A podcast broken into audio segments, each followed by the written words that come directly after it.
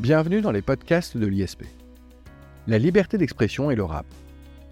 Il y a quelques années, l'affaire Orelsan a créé une polémique majeure dans le monde du rap français, mettant en lumière les limites de la liberté d'expression dans l'art. Les paroles violentes et misogynes de certaines chansons ont suscité un débat national sur la question de savoir si elles devraient être considérées comme de l'art ou de la haine. Certains ont défendu la liberté d'expression des rappeurs, affirmant que leurs paroles reflétaient simplement la réalité de la société française, tandis que d'autres ont considéré ces paroles comme une incitation à la violence et à la discrimination. Dans un pays où la liberté d'expression est protégée par la loi, l'affaire Orelsan a mis en évidence les tensions entre la liberté d'expression artistique et la nécessité de protéger les citoyens contre la haine et la discrimination. Cette affaire a également soulevé des questions sur les limites de la liberté d'expression dans l'art, ainsi que sur la responsabilité des artistes et de l'industrie musicale dans la promotion de messages violents ou discriminatoires. Dans ce podcast, nous explorerons cette tension complexe entre la liberté d'expression et la protection contre la discrimination, en examinant les différentes positions sur la question de la liberté d'expression dans la musique rap en France. Nous analyserons les arguments avancés par les défenseurs de la liberté d'expression pour justifier les propos controversés des rappeurs, ainsi que les points de vue des autorités judiciaires françaises sur les paroles violentes ou discriminatoires dans les chansons de rap. Pour ce faire, nous avons le plaisir de recevoir Grégory Portet, professeur de droit public au sein de la prépa ISP. Je ne peux vous cacher, chers auditeurs, ma surprise quand Grégory Portet m'a suggéré ce sujet. Je ne m'imaginais pas friand de rap, mais je le sais, spécialiste des libertés fondamentales, et c'est toujours un plaisir de le recevoir dans les podcasts de l'ISP. Grégory Portet, bonjour. Bonjour Jacob Bérébi. Grégory Portet, je vais vous laisser euh, vous prêter à cet exercice de confrontation donc entre la liberté d'expression d'un côté et le rap. Mais avant de commencer à envisager cette confrontation, euh, je vais vous poser une première question euh, sous forme d'introduction et de rappel. Qu'est-ce que la liberté d'expression en France et comment est-elle protégée par la loi? Alors, vous avez raison, Jacob Bérébi. Il faut commencer par parler de ce qu'est la liberté d'expression. Et je crois que le problème que l'on a à percevoir la liberté d'expression, c'est qu'on a tendance à l'assimiler à la liberté de parole.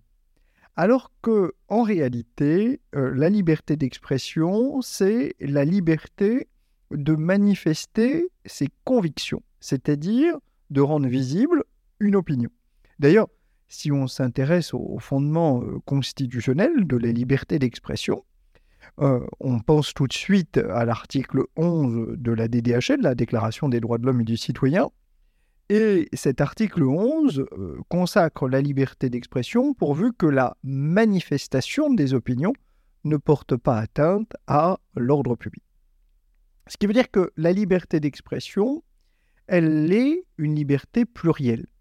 Elle fait référence à la liberté d'exprimer ses convictions, quelle que soit la forme de cette expression, et ça peut bien sûr prendre la, euh, forme d'une parole, euh, comme je le fais ici, d'un écrit, qu'il s'agisse euh, d'un tweet ou d'un article à la revue Dalloz ou au JCP, d'un geste, d'une expression picturale, peu importe finalement, quelle que soit la forme, quel que soit le but. On s'exprime à des fins politiques, bien sûr, on s'exprime à des fins commerciales, on s'exprime à des fins de divertissement à des fins amicales, quel que soit également le contexte de cette expression, quel que soit le support de cette expression, euh, numérique, euh, papier, euh, une toile, ça peut être une musique, etc. Ça peut être un, un concert, est une forme d'expression. Autrement dit, la liberté d'expression est sans doute, je crois, la liberté la plus plurielle et aussi une liberté qui est complexe, car elle est une liberté à la fois individuelle, je suis libre de m'exprimer, mais on comprend bien qu'elle n'a de sens qu'au plan collectif. Euh, l'ermite peut bien sûr s'exprimer dans sa grotte, mais on comprend alors difficilement euh, l'utilité de cette expression. Alors, ça, c'est la première chose, c'est de comprendre qu'elle est essentielle, elle est surtout essentielle pour l'homme, pour euh, admettre qu'il est raisonnable, elle est surtout essentielle pour la société puisqu'elle en est le support de la démocratie. Et chez nous, c'est une liberté de rang constitutionnel. Je l'évoquais euh, tout à l'heure, euh, Jacob Bérébi, article 11 de la DDHC, euh, les jurisprudences entreprises de presse du Conseil constitutionnel au début des années 80. Et puis, c'est une liberté de rang conventionnel. J'aurai l'occasion sans doute d'y revenir quand on pense à l'article 10 de la CEDH et à la fameuse jurisprudence de la Cour européenne des droits de l'homme de 1976, on decide contre Royaume-Uni. Euh, merci Grégory Portet pour cette, euh, ce, rappel, cette présentation de la liberté d'expression. Euh, notre sujet est plus resserré que ça aujourd'hui. Nous allons parler de la liberté d'expression et du rap. pourquoi ce sujet, Grégory Portet? Je crois qu'il y a plusieurs exemples de rappeurs français qui ont été poursuivis en justice pour leurs paroles. Oui, c'est ça. En fait, quand je vous ai proposé, et vous le rappeliez tout à l'heure dans l'introduction, Jacob Bérévis, ce sujet, c'est parce que euh, finalement, quand on veut parler de la liberté d'expression et de ses limites, il y a tellement de formes de l'expression que c'est toujours mission impossible. Je vous parlais de la liberté d'expression sous la forme de la manifestation, de la liberté d'expression sous la forme de la réunion, etc. Et moi, il m'a semblé intéressant d'aller euh, utiliser euh, quelques faits divers, disons simplement, pour revenir sur cette question et au travers d'un élément qui est sans doute le plus connu de la jeune génération, c'est-à-dire le rap. Et euh, en fait, ça fait quasiment 30 ans que l'on fait en quelque sorte les contentions entre le rap et la liberté d'expression. Euh, la première affaire qui a vraiment été célèbre, c'est Ministère amer, hein, le groupe, et la fameuse chanson euh, Le sacrifice de poulet. Et je dirais que ça inaugure pour moi ce que j'ai appelé le premier mouvement. Le premier mouvement, c'est quoi? C'est l'époque où le rap, avec son style, j'y reviendrai, euh, entre dans une critique de l'institution et, disons-le, l'institution qui est la plus critiquée, c'est bien sûr la police. Alors après, ministère amer et le sacrifice de police, euh, le sacrifice de poulet, on a bien sûr NTM, avec euh, sa fameuse euh, formule, nique ta mère et surtout nique la police, bon, qui s'inscrit dans cette logique-là. On retrouve ça plus proche de nous avec le groupe Sniper qui va reprendre encore des critiques de la police. C'est le, premier mouvement qui n'a jamais disparu. Il y aura toujours une critique des pouvoirs publics et spécifiquement du couple police-justice. Bon, il y a une deuxième tendance euh, qui apparaît, je dirais, il y a un petit peu moins de dix ans, où on va trouver euh, ici apparaître un, rap qui est dans ce que l'on a considéré, ou dans plutôt ce que les politiques ont considéré comme un rap marqué par un racisme anti-blanc. C'est-à-dire qu'on va trouver des parlementaires qui s'émeuvent qui saisissent le ministre de la Justice, le président de la République, que sais-je encore, comme autorité au sujet euh, de euh, paroles de, rap qui euh, vont faire état. eh bien, si je prends quelques groupes qui vont dire on nique les blancs, etc. Ou effectivement, il y a cette deuxième mouvance-là. La troisième mouvance, qui est celle qui est la plus proche, les affaires Orelsan, c'est 2016, etc., c'est euh, cette fois-ci lié à la montée en puissance, on va dire, de la culture woke, du néo-féminisme, où là, on va se plaindre de certaines paroles. Et je voudrais bien insister, Jacob Herby, sur la différence. Avant, on était la, chanson de rap qui remet en cause l'institution. Là, on se retrouve avec des communautés euh, qui vont critiquer cette parole et qui vont en appeler au pouvoir public pour qu'il y ait une interdiction. C'est assez original parce que finalement, on, en appelle à une forme de censure de l'État dans un même pays qui euh, se veut, et on aura peut-être l'occasion d'y revenir à la fin, euh, le pays de la liberté d'expression. Donc on, peut dégager effectivement ces trois grandes tendances. Jacob Bérébi. Euh, c'est très clair, Grégory Portet, merci beaucoup. Alors, avant de poursuivre, euh, peut-être que nous pourrions essayer de nous entendre euh, tout simplement sur la notion de rap. Est-ce qu'il existe une définition du rap? Et puisque les tribunaux ont eu de nombreuses affaires à traiter en la matière, Est-ce qu'il existe une définition juridique désormais du rap? Alors, euh, la définition du rap, euh, vous avez raison, c'est une question qui est importante. On sait qu'en matière de liberté d'expression, le juge aime bien euh, réfléchir par catégorie. Il va dire, bon ben voilà, les caricatures, ça correspond à tel style, donc il faut admettre que les marionnettes, on se souvient des guignols de l'info, ça correspond à tel mode d'expression, donc il faut admettre telle catégorie les comics, ça correspond à tel style. On, aime bien classer par catégorie pour essayer de l'analyser dans son contexte. Bon. Et le rap, euh, finalement, c'est un, mouvement musical qu'il a fallu essayer de définir. Alors, au départ, euh, les premières définitions qu'on va retrouver, bah, c'est celles des dictionnaires. Je pense notamment au Larousse, hein, qui va nous dire c'est un style de musique soutenant un chant aux paroles improvisées ou non, scandé sur un rythme très martelé. Alors, on comprend que la définition du Larousse nous dit euh, des choses et en même temps elle nous dit rien, mais le mot important c'est rythme très martelé et scandé. Mais la référence à une forme de vulgarité, d'outrance n'est pas présente. Lorsque les affaires vont arriver vraiment devant les cours d'appel, au départ, les cours d'appel ne prennent pas euh, le temps d'y réfléchir. pourquoi je dis les cours d'appel? Parce que les juridictions de premier ressort, je trouve, euh, souvent sont un peu plus rapides sur euh, leur motivation. Et c'est la Cour d'appel de Rouen qui, dans un arrêt du 14 décembre 2005, est la première à formuler une définition de ce qu'est le rap pour mieux analyser l'étendue de la liberté d'expression, et je vais y revenir là-dessus.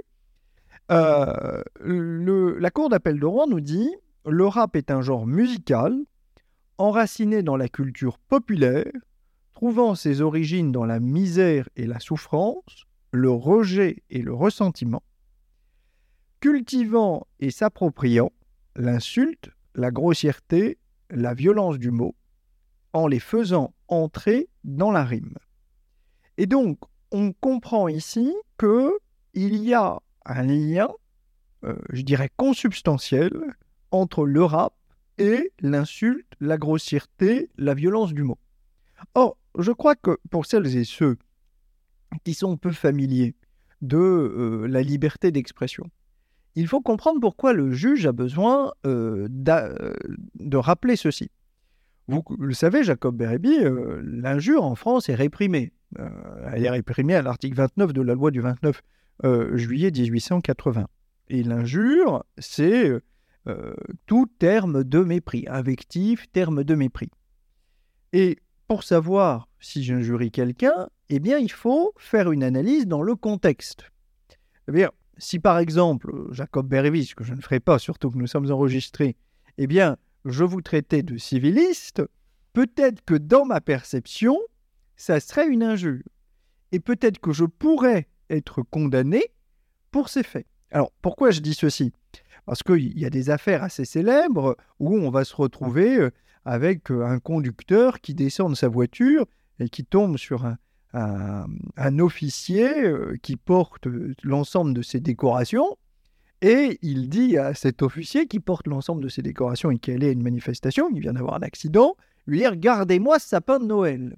évidemment, l'officier euh, considère qu'il y a ici une injure. Et dans le contexte ici, on a considéré effectivement que traiter quelqu'un de sapin de Noël, eh bien, c'était une injure.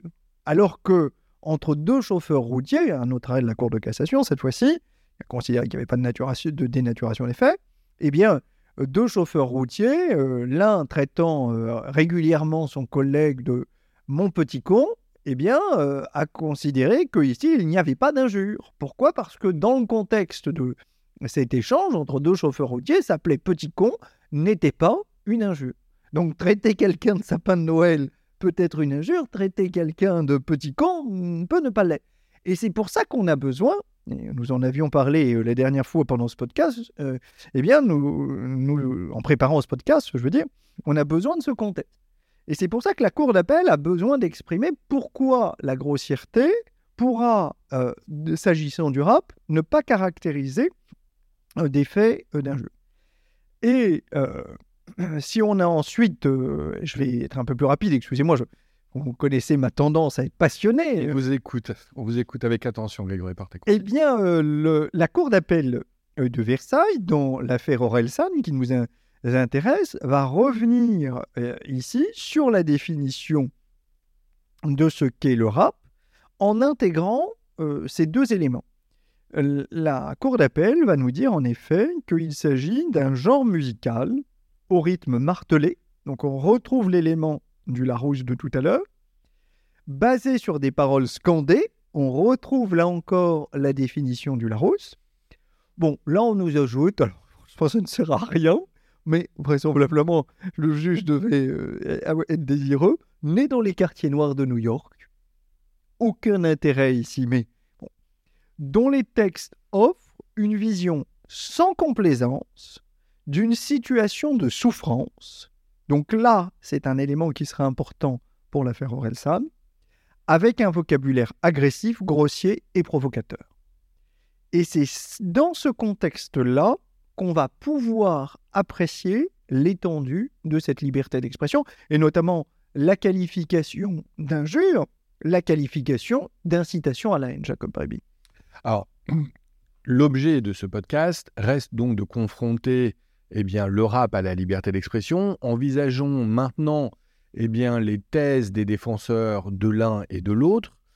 Quels sont les arguments utilisés par les défenseurs de la liberté d'expression pour justifier des propos qui sont donc violents, qui sont, vous l'avez dit, scandés avec une forme d'agressivité, des propos clairement controversés, y compris euh, dans leur sens premier?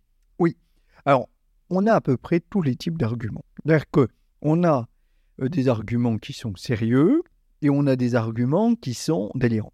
Je me permets quand même de tous les reprendre parce que on voit bien que la liberté d'expression, c'est souvent une soupe. C'est une soupe et euh, comme dans toutes les soupes, bah, on met un peu tout ce que l'on a. On a un argument artistique qui tient euh, très bien. C'est celui de la liberté de création. Après tout, vous n'avez pas à me dire ce que je mets dans ce que je crée. Et finalement, euh, ça n'aurait aucun sens, ce serait une limite, etc. On revient ici, on mélange souvent cet argument avec la lutte contre les arts décadents des régimes nazis, etc. Bon, là, on a une forme d'exagération et d'exaltation qui, n'a rien à voir.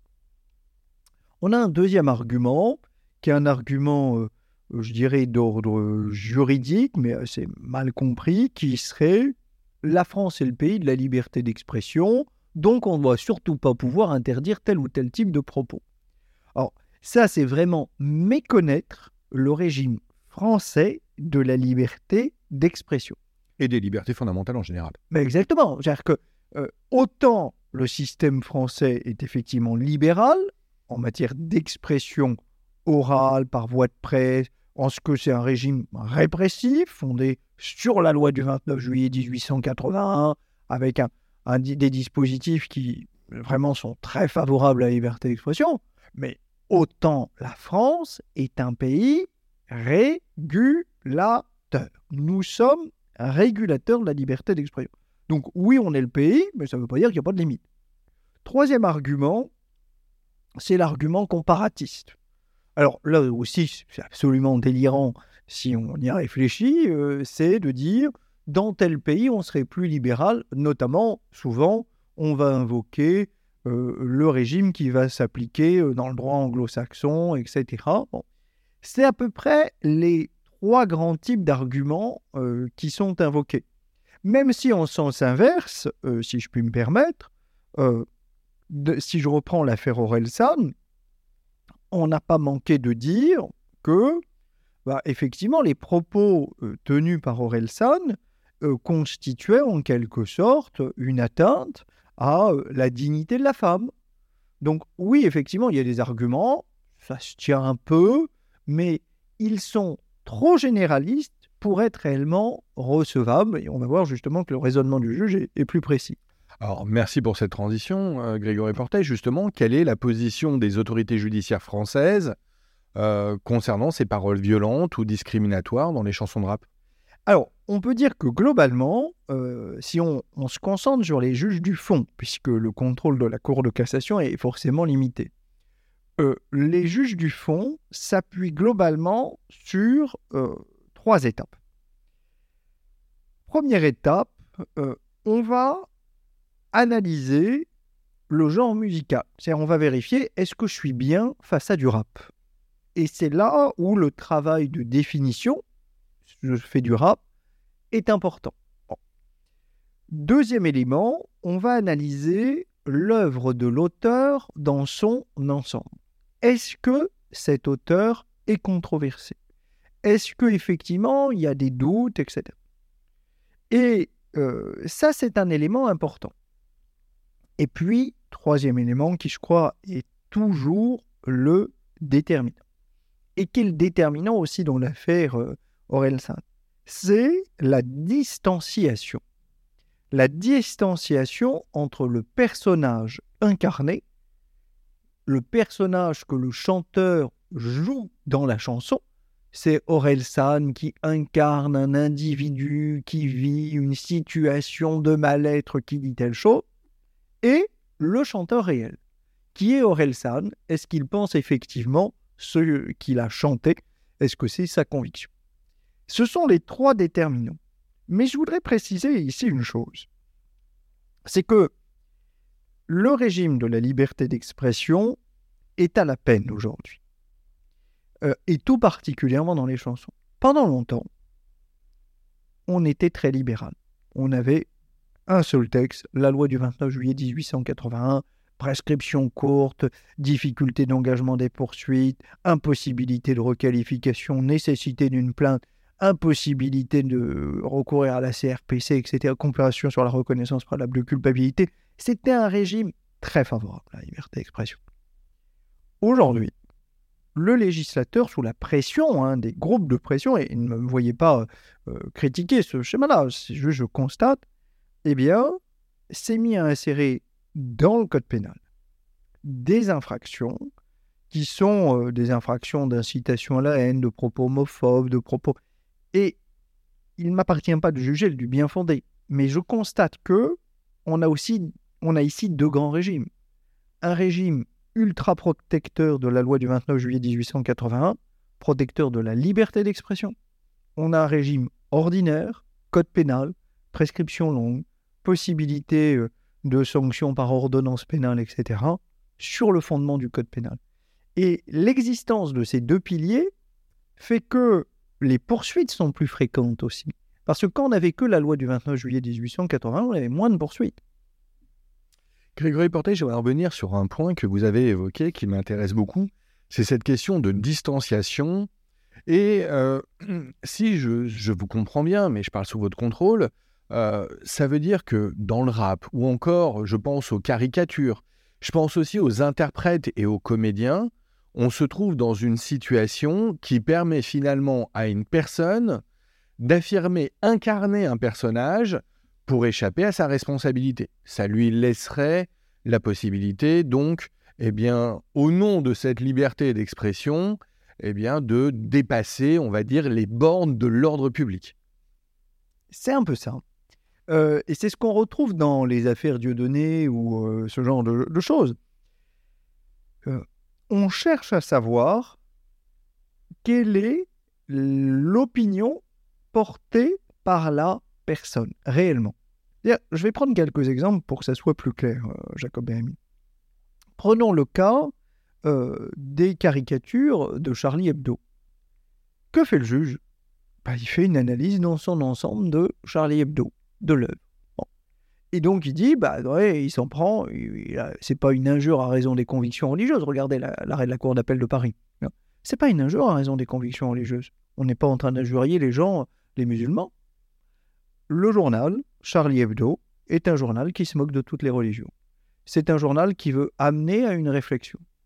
Et on, on le replace dans son genre. C'est de la caricature. C'est quoi une caricature et c'est quoi une caricature signée Charlie Hebdo? Et puis, on cherche une distanciation Est-ce que ceux qui ont fait ça, qui ont dessiné ceci, ont un problème avec l'islam ou pas? Ben non, ils veulent juste incarner le rôle de ceux qui disent bah tiens, il y a peut-être une interrogation à avoir là-dessus. On a cet élément-là, du coup, pas de sanction. Bon, si je reviens sur l'affaire Dieudonné, Dieu donné avec toutes ces vidéos où il remet en cause l'existence de la Shoah, etc. Bon. Pourquoi est-ce que Dieu donné, lui, est condamné? Parce que quand il va devant la 17e chambre correctionnelle de mémoire, euh, être siégé, être interrogé par le substitut du procureur, le substitut du procureur lui dit, bon, vous jouez un rôle là, euh, qui est euh, celui de, douter de l'existence des chambres à gaz, etc. Très bien, j'ai compris, c'est un rôle. Mais vous, monsieur Dieudonné, est-ce que vous pensez vraiment que les chambres à gaz n'ont pas existé? Est-ce que euh, vous pensez vraiment que tout ceci, euh, ça relève du complot judéo-maçonnique Dieudonné est bien conscient qu'il vit sur une image, et que cela véhicule son revenu, il ne peut pas se dédire. Alors que fait-il? Bah, Il avait en théorie que deux choix. Ou reconnaître que euh, les chambres à gaz ont existé, et dans ce cas-là, ce propos aurait risqué de compromettre son œuvre, ou euh, considérer que, eh bien, il assume ses propos à titre personnel, mais cela l'aurait exposé à des sanctions extrêmement lourdes. Réponse de Dieu donnée par une pirouette magnifique, qui consiste à dire, magnifique, vous allez voir pourquoi, je, ne salue pas le personnage. Stratégique. Stratégique. Je m'en remets à ma liberté d'expression. Je préfère ne pas répondre. Ce faisant, il, il essaye d'éviter. Ça ne l'empêche pas le procureur établit ainsi qu'il refuse de se distancier d'avec son personnage et que donc nécessairement il accepte que ses propos sont vrais. C'est toujours cet élément de distanciation qui est un élément crucial. Comme un acteur, finalement, on ne reproche pas au, au comédien d'être un comédien, on reproche à l'homme si je puis me permettre, pour reprendre une formule un peu célèbre, on ne reproche pas au comédien d'être comédien, on reproche à l'homme d'être un salaud. Et euh, c'est cette idée-là qui sous-tend euh, le raisonnement du juge. C'est très clair, merci Grégory Portet. Euh, avançons, si vous voulez bien. parlons de la répression des paroles de rap. parlons de la censure, si vous me permettez d'employer ce mot, on peut en discuter d'ailleurs. quid par rapport à la liberté d'expression? Alors, techniquement, il n'y a pas de censure. En matière de liberté d'expression, euh, le principe qui trouve à s'appliquer, mais qui connaît des exceptions, c'est qu'il n'y a pas de censure. Alors, quand je dis le principe, et il n'y a pas de censure, il faut que je creuse. D'abord, la censure, c'est quoi? C'est un contrôle administratif a priori. Ça veut dire que je veux dire quelque chose, paf, on attend de la validation, et si c'est validé par l'administration, ça sort.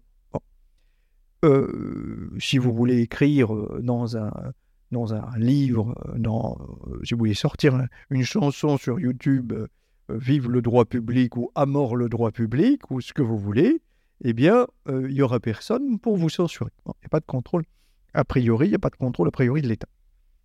Le, schéma normal en France, c'est celui-ci. Mais il faut préciser que la liberté d'expression étant extrêmement plurielle, euh, il y a certaines expressions qui sont soumises en réalité à des régimes préventifs. Il y a euh, encore de la censure sur certains éléments. Par exemple, en matière de liberté de manifestation, c'est un régime dit de déclaration préalable, l'article 211-1 du Code de la sécurité intérieure, mais qui en réalité revient à un régime d'autorisation préalable. Donc, si on prenait votre question sous la forme liberté d'expression censure, je vous dirais vaut mieux la requalifier et dire la liberté de chanter est-elle soumise à une censure? La réponse est non. Assurément non. Maintenant, euh, est-ce que les sanctions, elles, euh, sont utiles? Bon, premier constat, les sanctions sont rares, parce que les plaintes sont rares. Deuxième chose, les sanctions sont faibles. Troisième chose, les chanteurs, aujourd'hui, sont bien conscients de la, la, grille d'analyse des juges. C'est assez simple de l'assumer. Et peut-être que je peux arriver là-dessus, Jacob Rémy. En fait, ce qui nous intéresse jusqu'à présent, c'est le chanteur quand il chante. Et donc, le chanteur de rap avec ses paroles dans la chanson de rap. Là où on a le plus de condamnations, Jacob Berby, c'est pas là-dessus. C'est des propos qui sont tenus sur la scène du spectacle. Quand j'en parlais tout à l'heure, NTM, nique ta mère et surtout nique la police. La première fois le propos est tenu, c'est à l'occasion d'un spectacle. Et c'est pas du tout dans la parole d'une chanson, c'est passé à la postérité. Mais pour autant, la première fois que le propos est tenu, c'est sur une scène. De la même façon, on obtient des condamnations. Pourquoi? Si je reste sur la parole, je ne parle pas des rappeurs qui finissent par se battre, etc. Ça, c'est une autre question. Mais si on reste sur le, la question ici euh, du rappeur dans son expression, vous et moi, Jacob Bérébi, nous sommes assez vieux pour avoir connu les euh, CD. Et euh, je le révèle à celles et ceux qui nous écoutent. Les CD, dedans, on avait des livrets. Et dans ces livrets-là, les rappeurs écrivaient. Ils écrivaient parfois des choses manuscrites, etc. Et là, on a des condamnations dans Ministère amer qui dit voilà, euh, je ne parle même pas ici des centaines de mes frères qui sont morts euh, sous les coups de la police. Évidemment, une, plainte est déposée. Là, il y a des, euh, des, faits de condamnation. Parce que quand on publie le livret Jacob Bérébi, on n'est pas dans du rap. On n'est pas dans le genre musical. On est dans le régime normal. Et du coup, on ne peut pas tolérer la même liberté d'expression. Il n'y a pas de distanciation. C'est un citoyen qui parle et qui dit et qui impute au ministère, au ministre de l'Intérieur de l'époque, d'avoir commis des centaines de morts. Donc effectivement, il n'y a pas de censure, il y a des sanctions. Ces sanctions sont rares, elles sont faibles, et elles sont essentiellement en dehors du champ de la chanson en elle-même. Grégory Portet, euh, à plusieurs reprises, nous avons évoqué l'affaire Orelsan depuis le début de ce podcast. Euh, on comprend que euh, l'affaire Orelsan a une importance considérable finalement dans la détermination du droit applicable à cette tension entre la liberté d'expression et le rap. Est-ce que vous pouvez rentrer dans le détail de cette affaire? Comment le rappeur Orelsan a-t-il été au centre d'une telle polémique? Alors, c'est vrai que Orelsan a été vraiment au centre, il, décollait bien, et puis ces associations néo-féministes, dans un contexte qui est absolument euh, tragique. Hein. Euh, je crois qu'il faut le rappeler. Euh, plus de 84 000 à cette époque viols et agressions sexuelles par an, 250 000 faits de violences conjugales relevés, etc. Eh bien, lui, dans ce contexte-là, décide d'incarner dans cet album perdu d'avance un homme qui est de cette société, qui est perdu et qui est perdu dans sa relation avec les femmes. Et là, euh, il y a plusieurs paroles que je vais lire. Celles et ceux qui risquent d'être choqués, eh bien, il faudra euh, avancer de quelques secondes. Il dit, euh, première formule, renseigne-moi renseigne-toi sur les pansements et les poussettes. Je peux faire un enfant et te casser le nez sur un coup de tête. Bon, on voit bien que on est à ce moment-là sur quelque chose qui est indélicat, mais on n'est pas encore vraiment dans l'incitation à la haine. Et puis, on, ça continue euh, avec les féministes me persécutent, me prennent pour Belzébuth, comme si c'était de ma faute si les meufs c'est des putes. Là, on voit bien que un cran supérieur a été passé. Et puis ensuite, euh, je respecte les femmes avec un QI en déficit celle qui encaisse jusqu'à devenir handicapée physique. Et surtout, ferme ta gueule ou tu vas te faire Marie Trintigné. En référence à... Euh, en référence à l'ex-femme de Bertrand Cantat, euh, celui-ci euh, avait fait œuvre de violence sur elle jusqu'à entraîner sa mort. Exactement. Continuez, poursuivez. Et alors, dans cette affaire-là, Orelsan est donc poursuivi. Il a d'ailleurs depuis fait une chanson en hommage aux femmes battues, etc. On voit bien que ça a eu un impact hein, quand même hein, sur sa carrière. Et dans cette affaire, les tribunaux ont impliqué la méthode qu'on a indiquée tout à l'heure, qui est chanteur. Pour qu'on essaye de se poser la question, est-ce qu'il a un problème avec les femmes? Qu'est-ce qu'il a déjà dit? Deuxième point, est-ce qu'il fait du rap? Bah oui, il fait du rap. Il ne faut pas s'étonner que du coup, il s'exprime de manière vulgaire. Et euh, qui disent euh, c'est pas ma faute si toutes les femmes sont des putes, eh bien, c'est sans doute choquant, heurtant, blessant, mais c'est pas aussi choquant que si c'était vous et moi, Jacob Bérébi, qui le disions euh, dans la vie quotidienne, parce que ça s'inscrit dans un mouvement. Troisième chose, la distanciation la distanciation entre le personnage incarné, d'une part, et l'individu. Et résultat, eh bien, il a été euh, relaxé, c'est-à-dire qu'on a considéré que l'infraction n'était pas consommée. Parce que je crois que c'est un élément que je voudrais ajouter dans l'affaire, euh, c'est que on a, pour moi, dans cette affaire, il y a deux choses que je veux relever dans l'arrêt de la Cour d'appel de Versailles de 2016.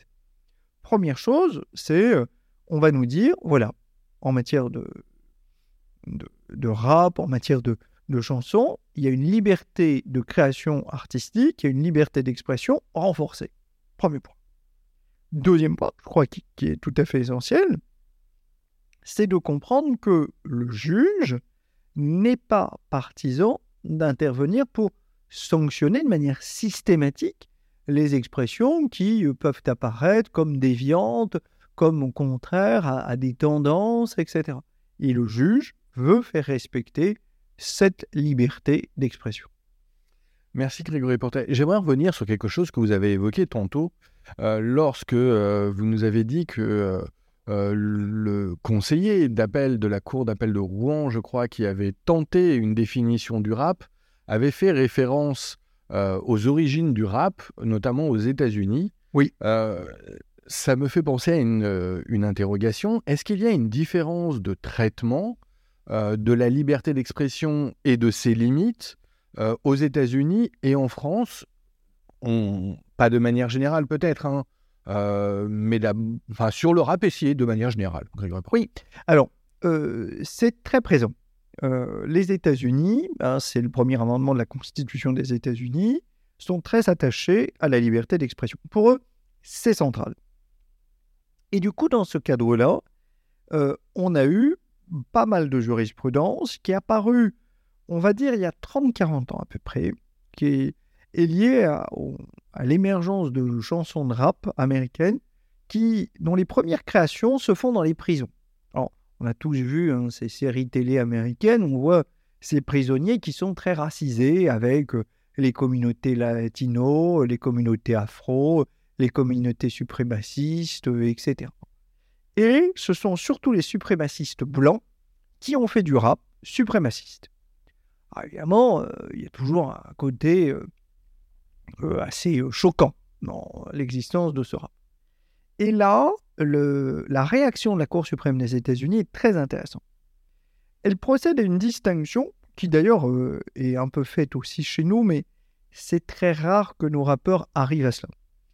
Euh, première hypothèse, c'est la chanson suprémaciste invite à, incite à commettre un crime ouvertement. Il faut tuer, d'accord, euh. Alors effectivement, quand on a ça, voilà, il n'y a pas de doute on doit pouvoir sanctionner l'auteur du propos. S'il y a une incitation claire qui n'est pas incarnée, qui n'est pas dubitative, qui n'est pas... Ça, sanction. Chez nous, on n'a pas ce genre de choses. On peut avoir euh, nique ta mère et nique la police, mais vous voyez bien que c'est c'est pas une incitation à il faut tuer les keufs. Euh, on va pas retrouver ça. Il y a eu, euh, mais c'était une micro-affaire d'un rappeur dont le nom m'échappe d'ailleurs, euh, qui avait sorti une chanson de rap uniquement sur YouTube. Il était belge et, effectivement, il invitait à tuer euh, des, militaires. Bon, une micro-affaire qui nous a très peu retenu et il n'y avait pas de doute. Sanction, il n'y avait pas d'incarnation. On pouvait douter, hein, est-ce qu'il incarnait un personnage Parce que dans la vidéo, qui était d'ailleurs très très mal faite, on voyait que c'était quelque chose sans budget. Euh, il, se présentait avec une tenue militaire. Bon, Mais bon, globalement, chez nous, il n'y a pas de contentieux sur ça. En tout cas, euh, pas pour le moment. Et puis, il y a un deuxième contentieux qui est, euh, cette fois-ci, le propos suprémaciste blanc. Les blancs sont, sont supérieurs, etc. Les noirs sont faits pour être des esclaves, tout ces, toute cette litanie ordurière qu'on va retrouver. Et là-dessus, la Cour suprême des États-Unis euh, est très libérale. Mais comme elle l'a toujours été, Jacob Berebi, hein, la fameuse affaire du Skookie, euh, euh, qui pour moi est, l'épisode le plus ancien dans les années 70, hein, où on voit des, gens euh, néo-nazis qui veulent défiler en, uniforme SS dans une ville qui s'appelle Skouki. Que dit euh, on essaye d'interdire la manifestation cette forme d'expression, ça ne doit pas être possible. Réponse de la Cour suprême, laissez les manifester en, uniforme SS s'ils veulent. Qu'est-ce que vous voulez que ça, ça, ça fasse C'est à nous de laisser les gens s'exprimer, c'est pas à nous d'accepter telle ou telle chose. Le propos suprémaciste, c'est pareil. On le laisse exister. Mais parce que le schéma américain repose sur l'approche libérale, qui est dit euh, l'approche du marché des idées. Et donc, comme dans Adam Smith, finalement, c'est la vérité, c'est la meilleure des idées, et c'est elle qui triomphera. Et ce n'est pas à l'État, pouvoir régulateur, d'intervenir dans le jeu des idées. C'est deux approches qui sont très différentes, et vous le voyez, je vous remercie de m'avoir posé cette question, Jacob Bérébi, on n'a pas du tout le même regard. Nous qui sommes régulateurs du marché des idées, et je dirais peut-être que j'ai cédé à un jugement de valeur en disant on est de plus en plus régulateur, et de l'autre côté, une approche qui consiste à dire ordre matériel et extérieur, les approches américaines, si on vous invite à tuer, ben non, on ne pas quand même le faire. Par contre, sur les idées, vous pensez ce que vous voulez. Grégory Portet, merci beaucoup. Nous arrivons au terme de ce podcast. Vous voulez ajouter un mot pour conclure? Non, je voulais vous dire également que j'étais très content de faire ce podcast avec vous, Jacob Bérébi, et peut-être que dans un autre podcast, vous nous entendrez une chanson qui sera une chanson de votre cru. Merci Grégory Portet, il fallait que vous finissiez en apothéose. Euh, merci à tous, merci à, à, tous de votre écoute. J'espère que euh, ces enseignements sur la liberté d'expression et le rap euh, vous auront intéressé. À très bientôt à tous, au revoir.